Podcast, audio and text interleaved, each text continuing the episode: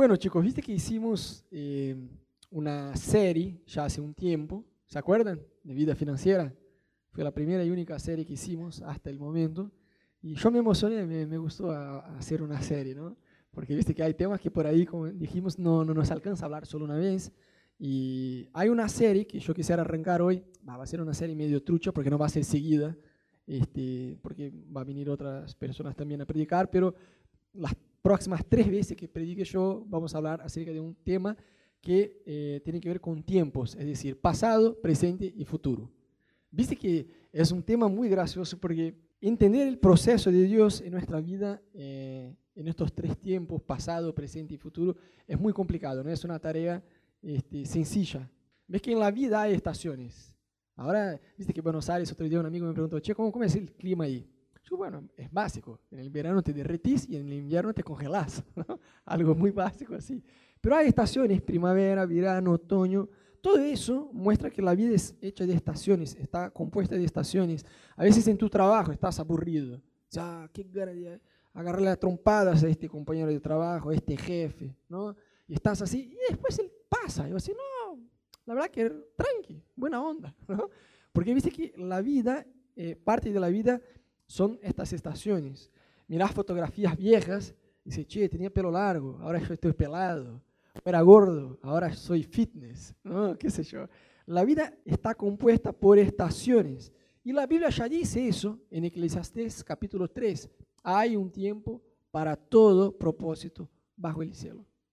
Hay tiempo de nacer y de morir, hay tiempo de sembrar y cosechar, hay tiempo de abrazar y de no abrazar, hay tiempo que la suegra se va a vivir lejos, hay tiempo que la suegra se va a vivir aún más lejos. Viste, Dios es sabio, sabe todas las cosas. Y es más, la Biblia dice que mil años son como un día para Dios y un día como mil años para nosotros. Es decir, eh, no podemos saber si eso es literal, ¿no? porque uno entra en esta discusión teológica medio aburrida, si Dios hizo la tierra en siete días, como la conocemos nosotros, una semana, o en siete mil años. La verdad, irrelevante. Lo que dice el versículo es que el tiempo de Dios no es el mismo que el nuestro. Y basta mirar algunos personajes en la Biblia para darse cuenta, ¿no? Dios le da una promesa a José, te voy a hacer prosperar, vos vas a gobernar sobre tu familia. Y el chabón está todo animado. Ah, era de Dios, pero mira el, proceso por lo cual Dios condujo el tipo. Es increíble cómo Dios obra en nuestras vidas con este tema del tiempo, ¿no? La Biblia menciona que el tiempo de Dios es distinto al nuestro. O sea, nosotros conocemos el cronos, que sería el tiempo cronológico, 24 horas en un día, 7 días en la semana, 30 días en un mes y así por delante. Y hay el kairos, que es el tiempo de Dios. Y es muy importante discernir el tiempo de Dios. Eh, anoche yo estaba allá en Chaco y ministrando en una iglesia y yo les dije algo que me llamó mucho la atención porque tenía un poco que ver con lo que vamos a hablar hoy de tiempo, ¿no? ¿Cómo es gracioso cuando miramos en la Biblia personajes que no discernieron en algunos momentos el tiempo de Dios? Entonces, en un determinado momento vos mirás, mirás Jesús en un barco tranquilo, dormido, y todos los discípulos desesperados, clamando. Y en otro momento vos mirás al revés, Jesús desesperado clamando en el jardín del Getsemaní y todos los discípulos dormidos. Así, Pero ¿qué onda esto, no? No están en, cuando uno está durmiendo el otro está clamando, cuando el otro está clamando el otro está dormido. ¿Qué onda? Porque no estaban discerniendo el tiempo de Dios. Y es muy importante discernir el tiempo de Dios porque hay oportunidades que son únicas. ¿Sabes? Eh, a veces hay escritores, qué sé yo, poetas, filósofos, que dicen cualquier pavada que suena hermoso, pero que no es bíblico. ¿no? Hay un escritor brasileño, viste que de Brasil sale cada cosa. Eh, Paulo Coelho, que el chabón es brujo encima, recontra conocido, qué sé yo. Y, y, dice una frase que es, suena copada, pero no es nada verdadera. Dice, la vida no te da solo una oportunidad. No, no, decía así, ¿cómo era? No existe una sola oportunidad, porque la vida siempre te da una segunda oportunidad. Y anda a explicar eso a Higuaín, que perdió el, ahí frente al, arquero de Alemania. El chavo ya está por jubilarse, ya fue, era su oportunidad. No vas a tener de vuelta un mundial, ¿me entendés? Los milagros se los llevan ahí, ¿no? A un próximo. Llévame yo, porque capaz que puedo sacar yo la pelota y hacer un, un golazo ahí. No hay. A ver, Dios es un Dios de segundas oportunidades de segunda, de tercera, de cuarta, todo, ¿no? Que Dios es un Dios misericordioso y que nos da varias oportunidades, pero hay oportunidades que no, se, no, no, no están por toda la vida. Te enamoras de alguien. Aleluya. Y no es tiempo de ponerse de novio. Oh Jesús, ayúdame. Pero pasa un tiempo que es. Y en este tiempo vos no tenés que espiritualizar las cosas. ¿Me entendés? Tenés que actuar. El Espíritu Santo no va a chamullar la mina. Vos tenés que ir ahí a hacer tu trabajo también. Y a veces uno espiritualiza, no, pero ese día Dios me va a guardar. Ajá. No te voy a decir que la oportunidad de casarse es solo una en la vida, pero quizás con esta persona, si no dice ni el tiempo, sí lo es. Date una oportunidad, chicas. Deja, el chabón te invitó a salir. Salí por lo menos a conocer el chabón, no es pecado. Entonces hay oportunidades que son únicas. Y miramos eso en la Biblia. Había un rey en Israel, Joás, que estaba ya eh, en contacto con Eliseo, que era un profeta. Y Eliseo ya estaba enfermo, viejo. Y el rey va a visitar al profeta. Y Eliseo era un chabón que cuando empezó su ministerio de una forma más eh, full time, por así decir, más poderosa, supo discernir el tiempo de Dios. Porque era discípulo de Elías, que era un otro profeta increíble que vemos en la Biblia. Y Elías le dijo, mira, si vos mirás cuando Dios me lleve, vas a tener porción eh, doble, doble porción en tu vida. Entonces el tipo estaba atento y obtuvo la doble porción, porque estaba atento. Entonces yo creo que Eliseo ya tenía en su viejez un deseo de compartir también, así como él había recibido, estaba atento al tiempo de Dios, al rey de Israel, una palabra de Dios. Y él dijo, mira, abrí la ventana. Chabón abrió la ventana, pone mi mano sobre tu, sobre tu mano, agarra el arco y flecha, y tira una flecha por la ventana. Tiro. ¿Qué sé yo? Viste que profetas tienen cosas raras, ¿no? No había enemigo, era solo en la ventana, qué sé yo. Tiro, está bien. Y el profeta le dio la posta de la cosa.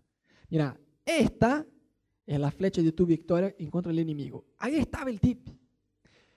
Tira al piso. Y el tipo tiró una, dos, tres. Y ahí dejó de tirar. Y el profeta se enojó. Dijo, no, vos perdiste la oportunidad. Debería haber tirado al piso por lo menos cinco o seis veces. Y Dios te iba a dar la victoria completa en contra del enemigo. Vos tiraste solo tres, vas a ganar tres y vas a perder el resto. Y la segunda oportunidad, no, perdió, se la comió, porque no discernió el tiempo de Dios. Entonces es muy importante discernir lo que Dios está haciendo en nuestra vida, lo que Dios está haciendo en la iglesia, lo que Dios está haciendo en tu vida personal. Viste que los tiempos, pasado, presente y futuro, es muy loco, ¿sí o no? Es muy loco. Si pusiéramos en una pantalla una animación, el futuro va viniendo, va viniendo, se convierte en presente y con el paso del tiempo se convierte en pasado. Y es muy loco entender todo eso porque aunque cronológicamente sea imposible volver hacia atrás, sí emocionalmente uno puede quedar atrapado en el pasado. Entonces, hoy yo quisiera hablar con ustedes acerca del pasado, después vamos a hablar acerca del presente y después del futuro. Y la Biblia a mí me anima mucho porque a pesar de que es muy difícil discernir el propósito de Dios en medio de estos tres tiempos, la Biblia dice que Jesucristo es el mismo ayer, hoy y por siempre. Entonces yo me animo porque digo, la fidelidad de Dios está presente. Yo tenía un amigo medio raro, dice que yo tengo algunos amigos raros, y él decía, Dios es atemporal, dice la Biblia que el tiempo de Dios es distinto al nuestro. Entonces a veces yo oro por cosas que ya se pasaron. Qué raro, ¿no? Digo, ya pasó, qué sé yo, tengo que rendir un examen, ya lo rendí, ¿no? Debería haber orado antes y estudiado también, ¿no? Pero él decía, no, yo oro después, porque Dios, yo nunca llegué a entender bien el tema, pero adopté la filosofía de, esta oración que ya pasó, Dios no está limitado al tiempo, ¿me entendés? Dios es fiel y es atemporal. Y del pasado, dice que este tema es tan así, ¿cuántos ya, no sé, cerraron la puerta de casa con la llave adentro? Entonces cuando vos cerró, oh, si yo pudiera volver en el tiempo que fuera 15 segundos, listo, ya estaba, qué garrón. O cerraste la llave, algo adentro del auto y ahí está. Ana y yo somos especialistas en hacer eso. tengo esta sensación casi todos los días, ¿viste? Toda semana perdimos celular, llave, pero siempre vuelve, siempre volvemos a encontrar. Tengo, tengo continuamente esta sensación de, oh, si yo pudiera volver en el tiempo. ¿Ves cuántos programas de televisión, cuántas películas tiene del viaje en el tiempo? Regreso al futuro. Bueno, algunos ni siquiera saben qué película es, qué, qué, qué garrón, yo me siento un viejo, ¿no? Regreso al futuro, chicos. Regreso al futuro. Efecto mariposa. ¿Se dice efecto mariposa? Bueno, está bien. Y viste que el efecto mariposa, el chabón trataba siempre de volver al pasado para arreglar algo y se explotaba otra cosa. Y trataba de arreglar esta cosa, se explotaba otra. Y hay un principio por detrás de todo eso también, ¿no? Yo miré otro día, eh, con Cami miramos una nave espacial que llevaba, reflejada la película, llevaba una bocha de gente a otro planeta y eso iba a tardar, qué sé yo, 600 años el viaje y un tipo se despertaba en el transcurso de, la jornada porque estaba congelado y se enamoraba de una chica y la despertaba también y qué sé yo, vivían felices y hermosos. Eh, en el viaje, pero no llegaban al planeta porque tardaría 600 años y se morían en algunos años más, qué sé yo. ¿Por qué hay tantas películas y cosas así respecto al tiempo? Porque uno tiene del pasado recuerdos y experiencias, nada más. No hay forma, el pasado está en una esfera que es intocable. No es imperceptible, pero es intocable. No hay forma de cambiar el pasado. Así como el futuro. El futuro está ahí, uno se pone ansioso, se pone con expectativas, angustiado, pero la verdad que el único tiempo de los tres a lo cual uno puede hacer algo es el día de hoy. Por eso que la Biblia dice, si escuchan la voz de Dios, hoy no endurezcan sus corazones. Ya se preguntaron, ¿este hoy de cuándo es? Hace una bocha que lo escribieron, ¿no? Entonces hoy era en aquel tiempo, era semana pasada, es hoy, va a ser mañana, va a ser siempre que vos leas. Porque vas a estar en este tiempo que sí se puede hacer algo, que es el hoy. Para el futuro uno puede sembrar, a ver, el futuro no es algo que uno puede eh, prever con anticipación, pero sí se puede preparar. Porque es muy loco todo eso, es solo una cuestión de tiempo literalmente para que el futuro pase a ser presente y que el presente se convierta en tu pasado. Y el pasado nunca es afectado por el presente o por el futuro. Y el futuro no hay forma de anticiparse a él, pero sí podemos prepararnos, es decir, sembrar. Por eso que la Biblia dice que el que no siembra cuando es tiempo, a la hora de cosechar no tiene nada para cosechar, porque Espero tener un futuro sin hacer lo que debería hacer y lo que corresponde en el presente. ¿Me siguen? Entonces es un tema muy loco, pero muy importante de entender y discernir lo que Dios quiere hacer con nosotros. Y como yo dije, hoy nosotros vamos a hablar un poquito acerca del pasado. Voy a tratar de ser breve porque tenemos este, Santa Cena hoy y encima salimos a comer juntos. Camilo ya dijo que va a pagar a todos, así que no despreocupate con la parte de la plata. Vamos al shopping acá cerca, ¿cómo es? Eh, Galerías Pacífico. Eh, yo decía que quería ir a campaña en las lilas, ya que me iba a agarpar todo, pero bueno, eh, no se animó. Pero bueno, el tema este, pasado, presente y futuro. El futuro viene, se convierte en nuestro presente, el presente se va y se convierte en el pasado. No es difícil de entender la cosa, ¿no? Pero sabes que el pasado puede propagarse en el tiempo y transformarse en nuestro presente y futuro. Sería más o menos como una cápsula del tiempo, ¿no? Emocional, por así decirlo. Obviamente que el tiempo cronológicamente la cosa se va. Ya hablaste con alguien amargado. A veces está la pareja, la esposa trae, o el marido, ¿no? A veces es más, aún más amargado con una mujer embarazada. Y ahí trae toda una situación del pasado, pero con detalles. Yo así, pero che, eso hace 25 años. ¿Cómo, ¿Cómo se acuerda de eso, no? Tiene todo el registro, porque para la persona amargada, aunque cronológicamente la cosa se fue, puede sentir el olor que había en aquella situación, ¿me entendés? Entonces muchas veces la amargura como que nos atrapa al pasado y es algo que uno debe desvincularse de eso, ¿no? Sabes que básicamente respecto al pasado, porque a veces uno tiene una idea que el pasado es de todo malo. Siempre cuando uno habla del pasado solemos hablar de eso, de superar al pasado, de vencer al pasado. Y no es de todo malo. La Biblia muestra que hay cosas buenas del pasado. Nadie es suficientemente miserable para tener solo malos recuerdos del pasado. Y nadie es suficientemente afortunado de tener solo buenos recuerdos del pasado. Todos tenemos malos y buenos recuerdos. ¿Sí o no? Bueno, entonces hay una regla básica que es el arte de olvidar algunas cosas y el arte de acordarse de algunas cosas. Entonces, Filipenses 3, 13 dice así, una cosa hago, olvidando ciertamente lo que queda atrás y extendiéndome a lo que está delante, prosigo a la meta, al premio del supremo llamamiento de Dios. Pablo dice algo increíble, olvidándome de lo que queda atrás. Viste, la Biblia dice, las cosas viejas ya fueron y todo se ha hecho nuevo. Pero muchas veces, a pesar de que cronológicamente la cosa fue, uno se queda ya atascado, patinando en una área en su vida, porque no acompañó el tiempo cronológico, ni espiritualmente, ni emocionalmente, ni en sus relaciones, y se queda ahí. ¿Viste? La Biblia dice que el que recuerda la ofensa aparta hasta mejores amigos. pero el que se olvida y avanza demuestra amor. Hay, hay cosas del pasado, las cosas malas, que uno debe elegir olvidarse. Y hay otras cosas que uno debe elegir acordarse. Lamentaciones 3, de 20 a 21. Hay algo que quiero recordar y en ello poner mi esperanza, en que el gran amor del Señor no tiene fin. Viste, Dios no es en contra uno lamentarse. Hay un libro entero en la Biblia que se llama Lamentaciones. El versículo que recién leímos está ahí, capítulo 3. Pero sabes que según la ley de Moisés en aquel tiempo, la persona tenía 30 días para lamentarse. Fecha de vencimiento de, la queja.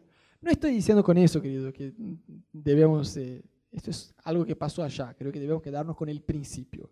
No estoy diciendo que si se muere un cónyuge, vos tenés 30 días para llorar y lamentar y después, listo, ya está, está en la Biblia, deja de ser quejoso. Hay cosas que a veces tarda, pero yo creo que debemos quedarnos con el principio. Hay tiempo de llorar y lamentar y hay tiempo, tiempo de acercarse a Dios y en la presencia de Dios alegrarse. Porque a veces uno tiene una idea que Dios lo va a hacer solo. Que uno se despierta bajoneado, que uno se despierta angustiado y Dios va a venir porque eh, es Dios y hace lo que quiere y te saca el mal humor, te saca la desesperación, te saca el enojo, te saca todo lo que está de malo y te llena de cosas buenas. No es así. Eso es una parcería, una asociación entre Dios y vos. Entonces vos te despertás así, con todo este volcán emocional adentro tuyo. Encima el lunes, con lluvia, frío, invierno. Todo y no hay súbito en este día. Tenés que tomar un colectivo, con un colectivero mala onda puse la peor situación posible. Por Dios. Está bien, chicos, funciona el súbito. ¿eh? Vamos a ser misericordiosos. Funciona el súbito. Pero aún así, está lleno, con olor a mono encima. No, no, terrible. Y ahí vos te despertás con todo este volcán emocional de, ah, qué garrón, hoy lunes, qué sé yo. Depende de vos ir en la presencia de Dios y buscarle a Dios y decir, sacá de mí eso. Sacá de mí. Sabéis que la tecnología es increíble, ¿no? Imagínate, hoy temprano yo estaba a una hora y media de avión de acá, recontra lejos, se nota como 14 horas de acá. Y en una hora y media vine en avión tranquilo. Yo no sé manejar el, avión, ni idea. Tengo ganas de aprender un día, pero ni idea. Mi papel no es manejar el avión, es entrar en el avión. Después, viste que en este momento te da un quebrantamiento antes de salir del avión, Señor, perdonar todos los pecados que yo sepa, que yo no sepa. Cuida Ana, cuida el hijo, la hija, no sé lo que es, cuida la iglesia, todo, ¿no? Pero bueno, siempre orás. pero mi papel no es manejar el avión, es entrar en el avión. El piloto va a manejar y llego a Buenos Aires. Mi papel es pagar y entrar en el avión, ya está. Funciona igual con la oración. Vos entras, tu papel no es cambiar tu estado de espíritu. Eso es un milagro, pero tu papel sí es entrar en el avión, en tu habitación, y orar a Dios y decir, Dios, saca de mí este enojo, saca de mí esta amargura, saca de mí esta ansiedad, saca de mí estos malos recuerdos, saca de mí. Ayúdame a tener la madurez de llevarme bien con la gente. ¿Sabes que una gran señal de madurez es hacerse amigos, hacer nuevas amistades? Gente inmadura no logra hacerlo. La, persona que es inmadura siempre tiene como, ah, pero no sé, Alberto me, parece que no, no le caigo, no, no, no, no le voy bien con él. No, y Maggie, yo, rara, ¿viste? Y una persona madura dice, no me importa, yo me voy a extender, yo voy a tratar de hacer nuevas relaciones. Amén. Es muy importante que como iglesia acordémonos de eso. Entonces es esta regla básica de algunas cosas olvidarse, entre comillas, y otras cosas recordar. Cosas buenas debemos recordar. ¿Sabéis que parte de olvidarse de algunas cosas malas está en no hacerle caso a la gente? Y no estoy diciendo de ser testarudo, ¿eh? estoy diciendo de no hacer caso a cosas que de, verdad no debes hacer caso. Eh, había un chabón que de chico quiso jugar eh, baloncesto y le dijeron, mira, vos hacer cualquier cosa, cualquier cosa que vos quieras en vida, pero el deporte no es lo tuyo. Y aún menos el baloncesto. Vos olvídate, hace lo que se te ocurra, pero olvídate el baloncesto. Pero este chico no le hizo caso a lo que le dijo su entrenador, a sus amigos del colegio. Y se convirtió en uno de los mayores, sino el Pelé del baloncesto, Michael Jordan. Había un otro que empezó un emprendimiento de, con autos y no anduvo bien. Intentó una, intentó dos, intentó tres. Mirá que el tipo era perseverante. ¿no? Después de la tercera ya no es perseverante, es testarudo. Intentó la cuarta, intentó la quinta y la cosa no se dio. Entonces le dijeron, che, mira, ¿cuántas veces ya intentaste? Cinco veces, ¿no? Claramente se ve que el tema este de auto no es lo tuyo. Cualquier cosa, voy a intentar hacer cinco capas, olvídate. No te da, probar cualquier otra cosa. No estoy diciendo que vos no sos un empresario, pero auto, ya fueron cinco, olvídate, no es lo tuyo. Por suerte el tipo, bueno, por suerte del tipo, ¿no? porque yo no gané ningún centavo con eso. Pero por suerte, para, para el bien del tipo, no le hizo caso a lo que le, dijeron. Y este chabón se llamaba Henry Ford. mira la plata que tengo ahí, ¿no? Cuánto vale la, la empresa. Pero ves, parte de tener éxito en la vida con Dios en la vida natural, muchas veces es olvidarse algunas cosas. Vemos personajes, personajes bíblicos que no supieron lidiar con su pasado. Judas negó a Jesús y después que negó a Jesús quiso devolver la plata. Y entonces, el gran problema de Judas, algunas personas, personas dicen que Judas no se arrepintió. Yo, es difícil decir, ¿no? Porque uno no está ahí en su piel. Pero yo de verdad creo que Judas sí por ahí se arrepintió. Pero el problema de Judas es que no corrió a Jesús, corrió a la religión. Se fue a los fariseos, mira, toma la plata. No, tómatela, haz lo que vos quieras con la plata, pero ya está. ¿Me entendés? Este fue el problema. Mira Pedro, Pedro negó a Jesús tres veces. Entremos en la historia, ¿no? Ponle que camine Judas y yo soy Jesús. Y Judas viene arrepentido. Oh Jesús, qué macana me mandé. Mira que yo te vení por 30 monedas. Che, perdoname. ¿Cuál es el corazón de Jesús? No, tómatela, Judas. Vos andad al infierno. Vos no servís de nada. Este es Jesús. ¿Qué, ¿Qué, Jesús haría si de verdad Judas se arrepintiera? Vení. Pedro me negó tres. Vos me viniste solo una vez. Está todo bien. ¿Me entendés? Este es el corazón de Jesús. El problema es que Judas no, supo lidiar con su pasado, con sus errores, y bajo la culpa, porque el diablo es este que dice, hace eso. Y cuando vos pecas, te tira la tentación y hace con que vos peques. Y después que vos pecas, te dice, ¿pero qué hiciste? No, olvídate que vas al culto ahora, vas a levantar la mano y decir, Señor Santo, Santo, Santo. No, olvídate. Satanás es así, te empuja al pecado y después te acusa. Hizo lo mismo con Judas y el tipo se suicidó. No supo lidiar con su pasado. Ya Pedro, por otro lado, a pesar de haber negado a Jesús tres veces, dice la Biblia que, que salió llorando profusamente y ahí se arrepintió y permitió el Espíritu Santo restaurar su vida. Y ves que estos tiempos de pasado, presente y futuro hay momentos que son de transiciones y que son momentos llave para nuestra vida con Dios. Vemos el rey David, que Dios ya había elegido David para ser el sucesor de Saúl, porque Saúl era un tipo que por desobedecer a Dios perdió el llamado que tenía. Y Dios ya estaba buscando como una sonda, ¿no? Ahí está, encontré a David. Y David, habiendo librado el ejército de Israel, matando a Goliat, pasó a ser yerno del rey, de una de una. Debería ser muy hermosa la chica, ¿no? Para enfrentarse a un gigante de tres metros, qué sé yo. Pero al toque le cambió la historia. Pero entonces la gente empezó a cantar una musiquita que no le agradó mucho a Saúl. Saúl mató mil, David mató diez mil. Y a Saúl como que no, no, no me parece copada esta música. Y se enojó y empezó a perseguir a David.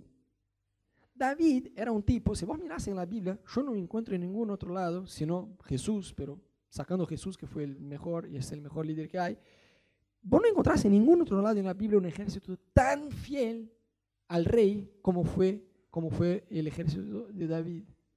Los tipos eran muy fieles a David.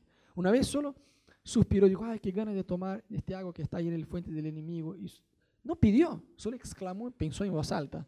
Y los tipos de su ejército arriesgaron su propia vida para traerle el agua a él. Entonces David era un chabón que inspiraba a la gente. Cuando tenía ahí Saúl en sus manos, porque estaba, Saúl se volvía endemoniado y trataba de matar a David, David tuvo que huir, marcharse. Y por mucho tiempo tuvo que huir de Saúl. Y en un determinado momento está, se está escondiendo en una cueva. ¿Y quién entra a hacer pis en la cueva? Saúl. Y ahí David tiene una espada en manos. Como si no bastara, tiene todo su ejército que dice, Dios te lo entregó ponen Dios en la historia, ¿no? Dios te lo entregó, mátalo, ya está. Claro, si fuera la suegra ya está listo. Y David está ahí como que tentado. Yo me imagino que él por sí mismo ya estaba como que tentado a hacerlo, ¿me entendés? Pero encima tenía el ejército que decía, dale, dale. Pero David tenía un corazón muy sumiso a autoridad. Entendía que autoridad no era solo la autoridad, era la autoridad de Dios representada en la persona. Si Dios no lo mata, yo no voy a extender mi mano en contra de una autoridad establecida por Dios. Y por esta sencilla razón, entre comillas, David ganó autoridad y obedeció a Dios y vemos que Dios le dio el poder. Y no solo le dio el poder, sino le dio un ejército que también le respetaba a él. Eran pequeñas cosas. No, pero este me habló mal, entonces yo le doy con todo. Entonces son pequeñas transiciones que pasan en nuestra vida que debemos tener sabiduría a la hora de lidiar. Yo escuché una historia otro día de una mujer que no tenía sexo con el marido, a pesar de que eran creyentes y se guardaron y ya estaban debidamente casados. Y un día ella tuvo un sueño que estaba en un lago y había varios chicos. Ella era chica en el sueño, ¿no? A pesar de que ella ya era grande en la vida real, tuvo un sueño que ella era chiquita y estaba en este lago. Y venían varios chicos y, y abusaban sexualmente de ella. Y ella se enojaba y en este sueño gritaba que ningún hombre jamás la iba a tocar de vuelta.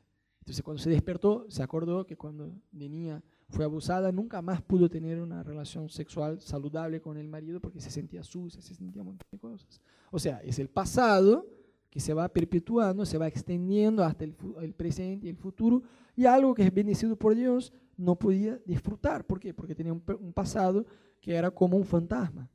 No quiero repetir lo que hablamos en el adrenalina, pero allá tenemos un tiempo donde hablamos un poquito acerca de cosas del pasado, y algo que decimos que pasado solo es pasado cuando no afecta más tu presente. Porque dice que a veces uno con un mecanismo de defensa trata de decir, no, pero Rodo, eso es algo que ya fue, ya pasó, ya hace muchos años. Pero si te afecta tu presente, todavía no fue. El pasado no es exactamente pasado. Es parte de tu presente y va a seguir siendo parte de tu futuro si vos no permitís con que Dios te sane y Dios pueda restablecer tu vida emocional, espiritual, lo que sea. Y sabe que perdón, chicos, es una llave para el pasado. Alguien maduro en la fe, dice la Biblia que la gloria del sabio es perdonar ofensas. ¿Cómo Jesús es cuando nosotros nos mandamos una macana? Uh, Señor, perdóname. No, orar más 50 veces. ¿No? Eso es lo que te dice la religión. Jesús es rápido, está pronto para perdonarnos. Nosotros a veces peleamos, ¿no? Uno con el otro. Y la persona a veces pide perdón. Nosotros, sí, está bien, está perdonado. La misericordia es increíble, ¿no? Está perdonado.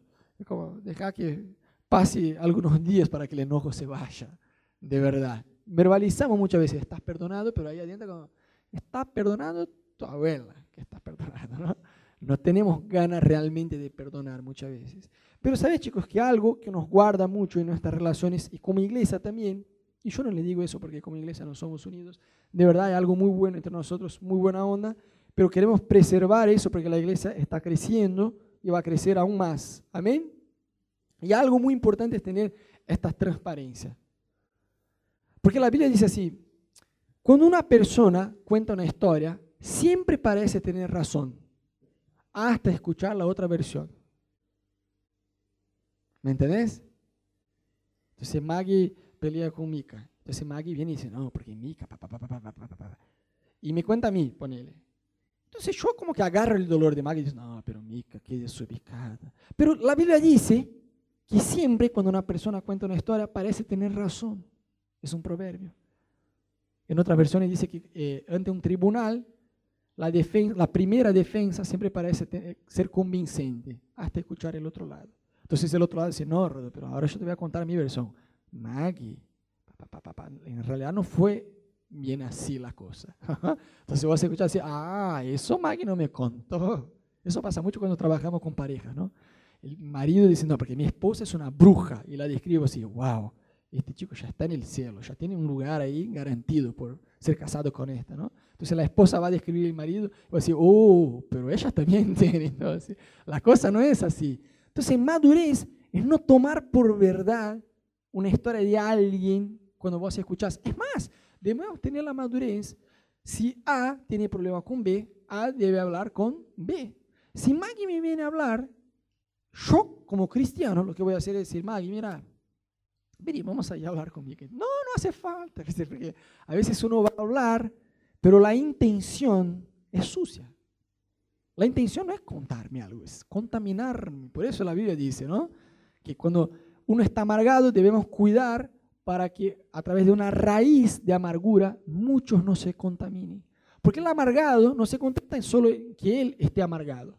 Entonces, eh, Maggie, un ejemplo, un ejemplo, se llevan re bien, son casi hermanas. Maggie se vuelve amargada en contra Mika. Ella no se contenta en quedarse amargada. Ella no puede ver cualquier persona tratar bien a Mika, porque ella está enojada. Entonces ella va a Lucía, ¿no? Porque, bueno, ojo, ¿eh? ojo con Mika, porque Mika dijo eso y me hizo eso. Pero bueno, ya pasó, amén. Dios lo sabe todo. No, pero si ya pasó, amén, entonces no cuentes. Yo siempre digo que un chisme, para que se reproduzca y ande bien, por así decir, progrese, un chisme debe tener no solo una boca, sino un oído. No, Pedro, yo te voy a contar algo, ¿no? De Jonathan, pero solo para que ores. No, no, no, mira, no me cuentes. Yo voy a orar por Jonathan de lo que sea. No me cuentes. Debemos tener esta madurez. ¿Sabes? Eh, estuvimos un tiempo en Brasil con un grupo de jóvenes ahí y éramos muy unidos. No había el menor espacio para un chisme. No había.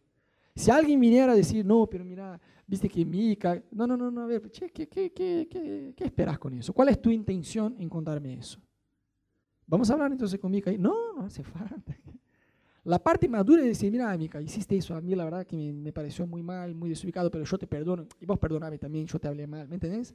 O sea, chicos, la iglesia no es la perfección en la tierra. La iglesia tenemos atrito, porque yo estoy en ella, porque vos estás en ella. La sabiduría es arreglar las cosas, igual a una familia normal. Viste que hay gente que dice, no, yo me voy de la iglesia porque ahí pelean. Y en tu familia no pelean. Sí, pero arreglamos las cosas. Sí, en la iglesia también. Se pide perdón igual. Es una familia espiritual. A veces uno se calenta. Entonces, bueno, más allá del pasado, de la parte de olvidarse y tener esta transparencia toda, perdón es una llave para el pasado, no esta transparencia. Pero el pasado también puede ser cosas buenas, porque a veces uno dice solo olvidarse del pasado, superar el pasado, ser sanado del pasado, y todo eso está bien, ¿no? No podemos meter bajo una alfombra como si no existiera el pasado, porque es parte de nuestra historia. Uno no puede negar el pasado. Entonces hay cosas que sí, uno debe ser sanado, debe buscar madurar, debe buscar arrepentirse, arreglar relaciones, lo que sea que te hirió y te marcó en el pasado para poder avanzar.